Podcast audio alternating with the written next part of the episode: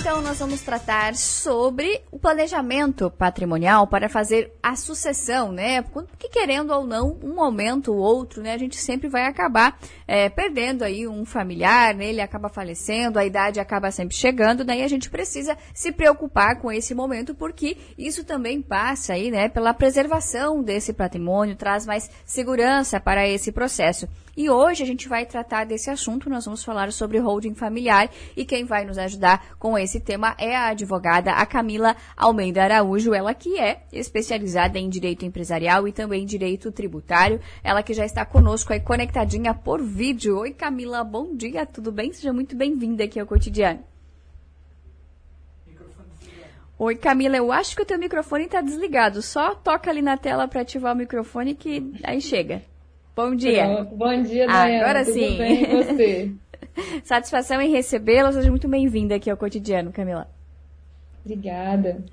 Camila, então vamos lá, né? Eu já dei mais ou menos aí a letra, né, sobre o holding familiar, né? Ele faz parte aí desse processo, né, de sucessão familiar quando se tem aí um negócio, né? Eu queria que você me ajudasse primeiro a definir melhor esse termo, até para que a nossa audiência consiga aí é, entender direitinho do que a gente está falando. Ah, tudo bem. Olha, Dayana, holding é uma empresa, né? Então é, é chamada de uma sociedade patrimonial familiar. Então, em termos simples, é uma pessoa jurídica que substitui a pessoa física, que age como sócia ou acionista de outra empresa. Então, a holding é uma forma de planejamento sucessório. Igual você falou aí, né, apresentando, hoje está se falando muito disso, né, de planejamento sucessório, como que faz, como que não faz. E a holding é uma das formas do planejamento sucessório. Ou seja, o autor da herança decide contratar um advogado ou uma advogada para planejar a partilha do patrimônio dele com o objetivo de evitar brigas, discussões, desgaste, no caso de um inventário, e também para garantir a segurança financeira da família e também para já poder, durante a vida dele, se beneficiar dos benefícios de uma holding. Então, é uma empresa que será peculiar à realidade do planejamento sucessório de cada família considerando as questões de organização do patrimônio, administração de bens, otimização fiscal e sucessão hereditária. Então, não vai ser a mesma holding para todo mundo, né? Cada caso vai ser um caso. E isso, o, o Camila, está diretamente relacionado aí à segurança, né? Porque à medida que você tem uma empresa e existem várias pessoas envolvidas e querendo ou não, com opiniões diferentes e às vezes vão divergir nas escolhas, isso pode impactar aí no, no, no sucesso e no futuro dessa empresa, né? Então ele se faz necessário. Exatamente, porque à medida que o autor da herança vem a falecer, por exemplo, vem a faltar, aí os herdeiros podem entrar em discussão, né? Ah, eu que quero administrar, o outro não, eu que quero, e podem ter ideias diferentes e aí a empresa acabar né, o patrimônio da família, no caso, nem sempre é uma empresa, pode ser imóveis, acabar vindo a, a falir ou a desaparecer, né, perecer. Uhum. O Camila, quando que se faz necessário pensar nisso?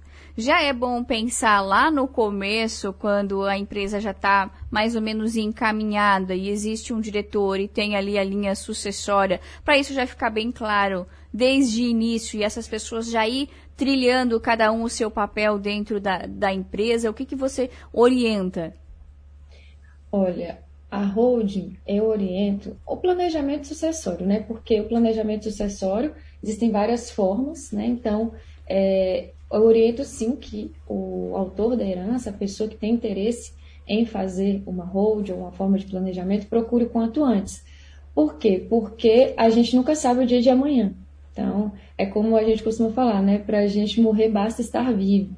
E aí a gente acaba, é, eu até gosto muito de uma frase que o Gladstone Mamed, que escreveu um livro de holding, ele diz, né? Ele fala assim, quando existe uma holding, ou seja, um planejamento sucessório através da holding, a morte causa danos sentimentais, mas não patrimoniais. Por quê? Porque na holding já está definido que todos os herdeiros são sócios da holding e por isso eles já recebem os lucros. Já está definido na empresa quem é o administrador, como é que vai ser feita essa sucessão de administrador, como é que faz a entrada e saída de sócios. Então, a gestão do patrimônio já está toda ali. Então, a sucessão já está feita. Então, é, eu costumo falar que a, o planejamento sucessório é um ato de amor, né? Porque você evita danos sentimentais, você evita, às vezes, uma família desfeita. E quando o autor da herança decide fazer isso, ele decide uma coisa importante, né? Que quando ele falecer, ele não quer deixar danos patrimoniais. Ele só vai deixar os danos sentimentais, que esse não tem como a gente não deixar. Né? Então, a holding é, ela facilita a sucessão hereditária e a administração dos bens, garantindo a continuidade sucessória sem que seja necessário, por exemplo, aguardar o trâmite do inventário. Sim. Falando um pouquinho é, desse contexto, né, Camila, do holding familiar, existe, por exemplo, alguma situação em que é melhor optar por outra alternativa do que fazer esse processo? Existe alguma situação em que é inviável fazer o holding familiar? Olha, a holding familiar não é para todo caso, tá? Então é necessário analisar cada caso. A depender do caso, eu vou recomendar holding, ou então vou recomendar outra forma de planejamento sucessório, por exemplo, a doação ou testamento, etc. Então, eu não recomendaria, Diana, a holding, é, no caso de autor, por exemplo, autor da herança, possuir apenas um ou dois imóveis, porque o custo de manter a pessoa jurídica para administrar os bens não compensaria financeiramente para ele. Então, é necessário analisar os custos para é, abrir uma, uma empresa, né, uma holding patrimonial, por exemplo, e aí verificar quais são os anseios ali daquela pessoa que está procurando esse planejamento sucessório e verificar se vale a pena. Então, não é todo caso, porque o custo tem que abrir empresa, tem que pagar contador, né? Então, acaba tendo que analisar cada caso mesmo. Tá. Vamos lá, Camila. É, dá para a gente fazer aí um exemplo, é, um, um, exercício, né? Em que situações, por exemplo, você recomendaria o holding? Em que situação você recomendaria o testamento? Só para a gente conseguir visualizar melhor isso? Sim, olha só. O testamento, por exemplo, recomendaria no caso da pessoa ter ali um imóvel e ele quer é, deixar para alguém aquele imóvel, por exemplo, ele não tem herdeiros necessários, não tem ascendentes, descendentes ou cônjuge, e não quer deixar com os parentes colaterais. Aí, que é, é irmão, né, sobrinho, tio, aí eu recomendaria ali um testamento. Não compensaria fazer uma holding por causa disso. Ou então, por exemplo, se a pessoa tem ali um patrimônio de um milhão de reais e ele tem herdeiros necessários, ou seja, tem cônjuge vivo, ou tem filho, ou tem pai e mãe vivo, mas ele quer deixar 50% do patrimônio dele para um amigo ou para um parente distante. Aí ele pode pegar 50% dos bens dele e deixar no testamento. Como ele não tem muitos bens, ele só tem ali uns dois ou três imóveis, aí eu recomendaria o testamento ou a doação, a depender do caso, respeitando ali o que a lei chama de legítima, né, que é 50% do patrimônio do autor, quando ele tem herdeiros necessários, né, que são é, descendentes, que é filhos, é, netos, né, ascendentes, que é pai, mãe, avô, avó e cônjuge. A, o caso da holding, eu já recomendaria, por exemplo, numa família que o autor da herança tem, digamos, um patrimônio grande de imóveis, ele tem ali 15 imóveis. Só que esses imóveis estão todos registrados na pessoa física. E aí ele está recebendo aluguel desses imóveis, por exemplo. Ou ele vende, ele trabalha com venda de imóveis, né? Dependendo de qual objeto. Então, ele, essa tributação é feita na pessoa física. Né? Essa tributação do aluguel que ele recebe ou da venda dos imóveis. E aí fica elevado para ele poder administrar tudo isso. Então, aí, ele constituindo uma holding, ele consegue receber esse patrimônio, que são os aluguéis, por exemplo, desses 15, 20 imóveis na empresa, ele consegue pagar uma tributação muito menor, né? Por exemplo, assim, numa holding de locação de imóveis, uma holding patrimonial de locação, que a gente costuma falar, só para ter uma ideia da economia. O imposto que vai se pagar sobre essa receita, sobre esses aluguéis recebidos, é a média de 11,33%. E na pessoa física vai chegar até 27,5% de imposto de renda. Então dá uma diferença bastante na questão do pagamento do imposto que incide sobre uma tributação pessoa física e sobre uma tributação pessoa jurídica. Né? Então, nesse caso, eu indicaria uma holding. Ou no caso também de uma família que tem empresa. Então, a empresa é o seio familiar, é o que sustenta ali a família, é o patrimônio, né? além de imóveis e outras coisas. Então, também é importante fazer uma holding para deixar tudo determinado, como que vai ser feita a administração, será que tem algum herdeiro que é só herdeiro ou é sucessor? A gente costuma brincar falando assim, que tem herdeiro que é só herdeiro, ou seja, só quer receber e não sabe administrar o patrimônio. Mas tem sucessores que sabem administrar o patrimônio, sabem fazer crescer, sabem fazer dobrar aquela herança. Então, numa, numa holding a gente consegue ver isso. Quem é herdeiro, quem é sucessor, tudo conversando com o autor da herança. E ele vai deixar tudo pré-determinado. A gente cria todo um, um sistema para que essa empresa continue, para que esse patrimônio familiar continue e não se perca com problemas familiares. Uhum. O, o Camila, Uh, a gente já falou aqui, holding familiar, né? Mas o quão grande é essa árvore genealógica, até onde pode ir, né? Esse holding, assim, quais as gerações que estão contempladas nesse processo?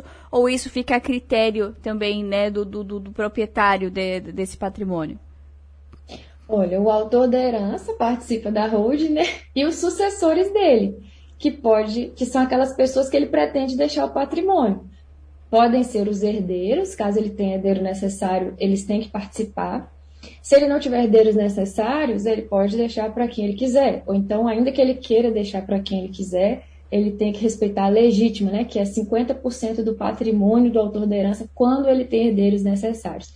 Então, por isso que é muito importante analisar verificar, né, contratar um advogado, um bom advogado, porque tem que analisar várias situações, né? Por exemplo, às vezes a pessoa vive em união estável e fala, ah, não, eu sou solteiro.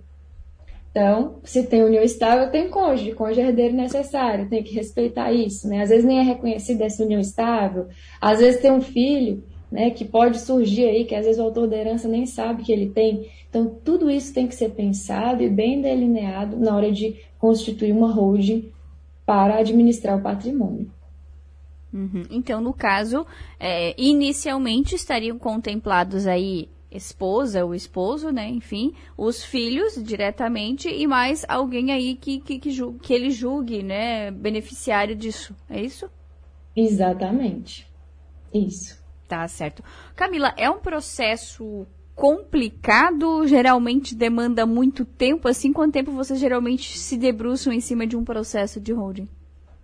Olha, um processo de holding dura aí uma média, depende da quantidade de bens também, tá? Se tem muitos imóveis, vai aí uma média de um ano é, para poder transferir tudo para a holding, né? Porque a gente tira da pessoa física e transfere para a pessoa jurídica. Então, é um trabalho que a gente cria a empresa, já, já constituiu a holding, ele já está constituído, a gente analisa o caso, constituiu a empresa, tem o um contrato social certinho, ou o estatuto, né, caso seja, por exemplo, um SA, e aí, é, aí a gente começa a fazer a questão das transferências, né, lá no registro de imóveis, né, transferir do nome da pessoa física para a pessoa jurídica. Então, dependendo aí da sistemática dos cartórios, que costumam, às vezes, enrolar um pouco, Pode ir até um ano, dependendo da quantidade de bens que a pessoa tem. Tá certo. Camila, muito obrigada pela tua atenção, por explicar um pouquinho para a gente desse processo. Como você disse, é complexo, depende muito das variáveis de cada um do, dos casos, né? Mas eu queria deixar aberto aí também o espaço para tuas considerações finais. Quem quiser saber mais também qual que é o teu arroba, como é que o pessoal fala aí contigo. Agradeço, viu, Dayana? Foi um prazer estar aqui com vocês. E estou à disposição sempre que precisar, pode me chamar, que vai ser um prazer poder participar aqui com você. E eu, eu, quem quiser, né, pode me seguir no Instagram. O meu Instagram é camila.araújo.adv. Tá certo. Camila, muito obrigada. Um bom final de semana para você, uma boa sexta e até uma próxima oportunidade. Um abração. Obrigada.